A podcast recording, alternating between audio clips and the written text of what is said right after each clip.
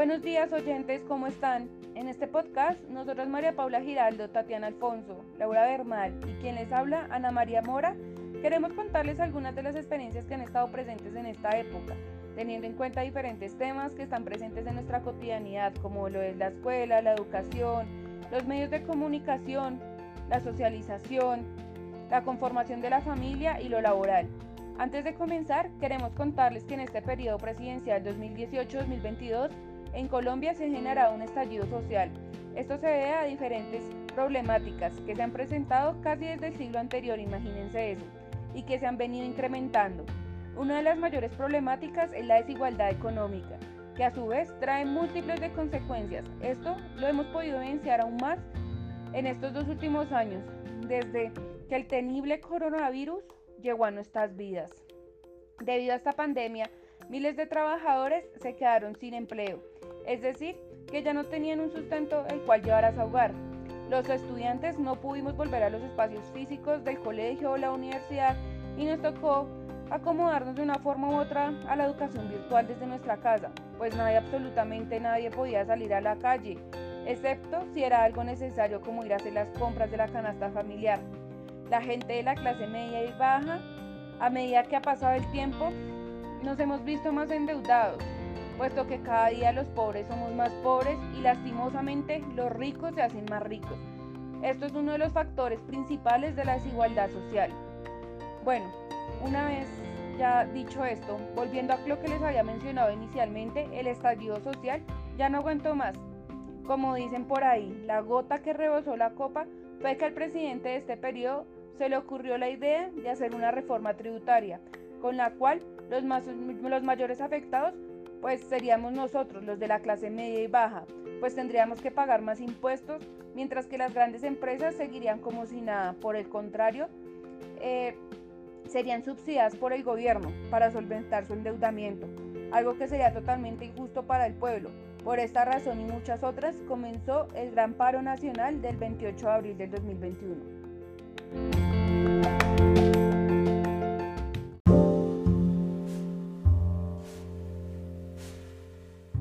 A continuación, les daremos a escuchar las experiencias que han tenido personas de diferentes generaciones sobre lo que está aconteciendo y lo que ya ha acontecido en esta época.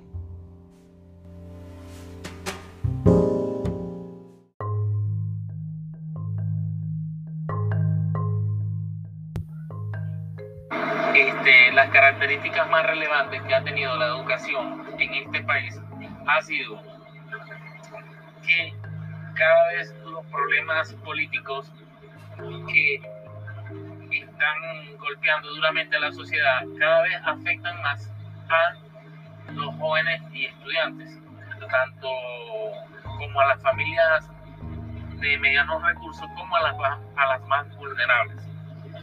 Es lo más relevante que ha sucedido en los últimos cinco años, según las investigaciones y expertos. De hecho, actualmente el mismo gobierno de acá tuvo que implementar el sistema de internet, donación y algunos, en su mayoría fueron solamente prestación de equipos tecnológicos para que los estudiantes puedan desarrollarse y hacer sus trabajos. Entonces, realmente ha golpeado mucho a la sociedad a las más vulnerables, vuelvo y repito, porque no todos tienen acceso a internet.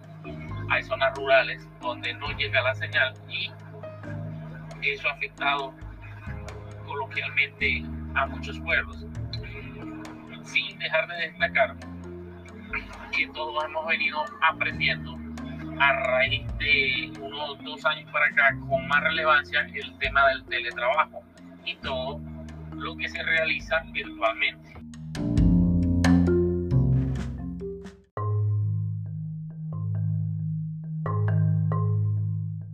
¿Qué opinión tiene de, de esa educación? Buena, mala. Buena, por la parte que es buena, de la, de, era, de, la parte que era buena, digamos, muy sana, en ese, en ese sentido social, era muy sana. Ahora pues es, hay más libertad de los chinos y más, más, más libertad. ¿Y qué miedos tiene de esa educación? De pronto no quedó bien preparado o tenía o- Pues ah, eh, si vemos la, ciencia pues va aumentando y las cosas van cambiando. De todas maneras, hay un dicho que dice que no hay un pasa, no hay un presente sin un pasado y ni un futuro sin un presente. Entonces a medida que se va viviendo pues se va transformando las cosas.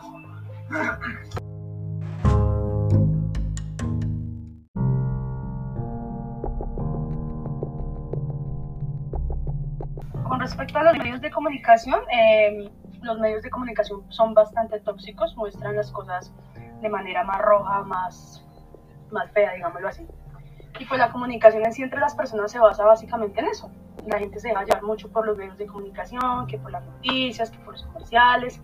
Y desafortunadamente pues ahí la comunicación entre los seres humanos directamente no, no se está proporcionando de una manera buena, al contrario, pienso que es negativa.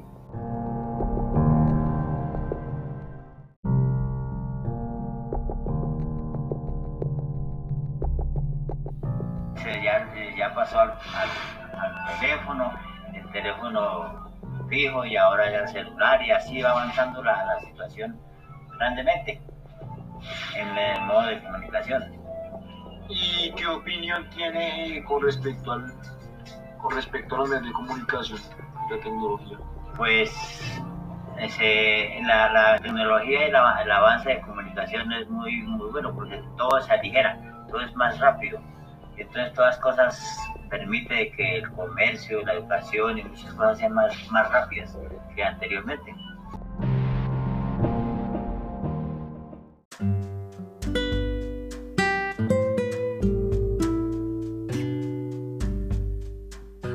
Con respecto a la conformación familiar, pienso que también eh, no estamos muy mal. Hoy en día ya no hay relaciones serias. Hoy en día las parejas solo se buscan por el momento. Ya no hay esa conformación del papá y la mamá y los hijos. Hoy en día los jóvenes piensan ya no tener hijos. Piensan en otro tipo de cosas. Eh, está mucho el tema pues, de la de la rumba, de la fiesta, de pasar a rico, pero cero compromisos. Y las pocas relaciones que hay, pues se pierden porque pues muchas personas se dejan de hablar, se separan por X o Y cosa, eh, no hay comunicación entre los hijos, entre los papás, muchas veces uno llega a su casa cansado, un trabajo, lo comparte.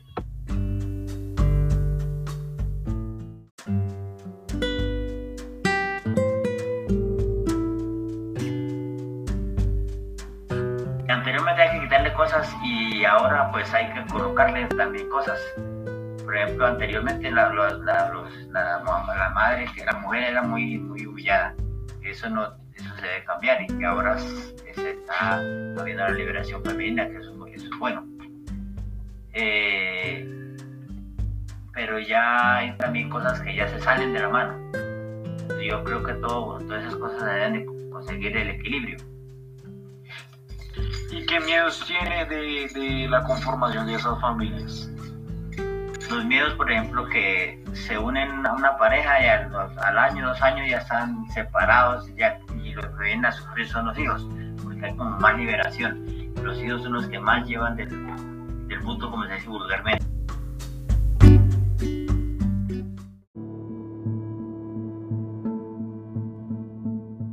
Bueno, con respecto a lo laboral, eh, no, estamos pasando por una crisis económica bastante fuerte y, y pienso que, que, seguirá peor.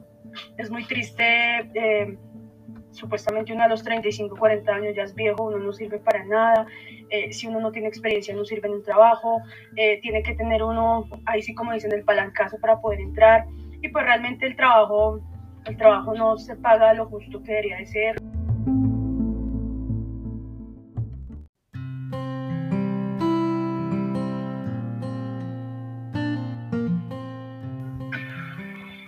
les quitan o les prohíben la oportunidad a muchas personas en lo laboral por requisitos que al final no tienen ni absolutamente afinación o cosas que ver con la tarea desempeñada.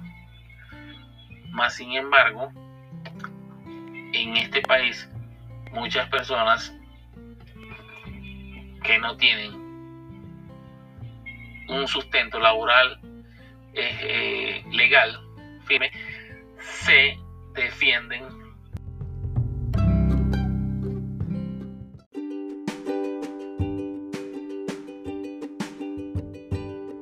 Para finalizar este podcast, consideramos que los entornos laborales, educativos, sociales y familiares se han visto fuertemente influenciados por los medios de comunicación, la globalización y las doctrinas dominantes, pues haciendo hincapié en lo que nos menciona Marx sobre los aspectos laborales, se pierde la importancia produciendo asalariados y la precarización laboral, viéndose esto muy cercano a lo mencionado por los entrevistados, pues por un lado está la falta de oportunidades a nivel educativo y laboral, lo que implica de una u otra forma que al intensificar el tiempo desde la productividad y ganancia se reestructuran las clases sociales y emerge el trabajador flexible, el cual es la base de la productividad. Eh, esto en relación con lo que nos menciona el autor Raúl Mejía, eh, donde la escuela indirectamente hace parte de este ciclo de productividad, convirtiéndose a su vez en un factor central para el logro de procesos productivos.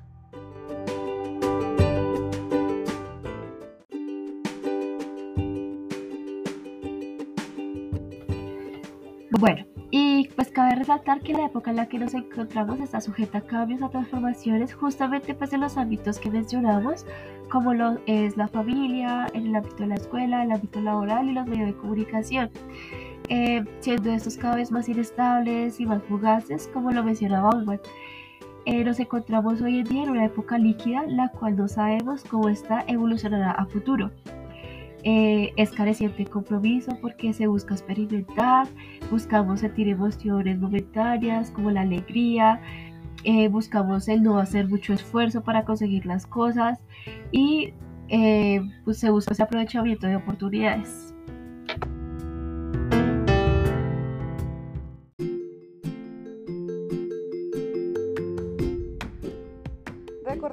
Esta época del 2021 y desde hace años la sociedad está inmersa en la globalización, lo que de una forma u otra ha modificado las relaciones sociales. Con esto no queremos decir que sea algo malo o bueno, puesto que la globalización tiene sus pros y sus contras. En relación con lo que nos dice el autor Raúl Mejía, gracias a la globalización en esta época tenemos nuevas formas de, de transporte, pues lo que, lo, lo que nos ha llevado a facilitarnos la vida. También la información se encuentra al alcance de casi todas las personas. Decimos que casi todas, puesto que no todas las personas tenemos acceso a la, información. Mm, queremos recordarles que en esta época el mundo no es algo homogéneo. El desarrollo de las sociedades es igual. Es decir, que no todos tenemos acceso al Internet, no todos tenemos un computador en casa.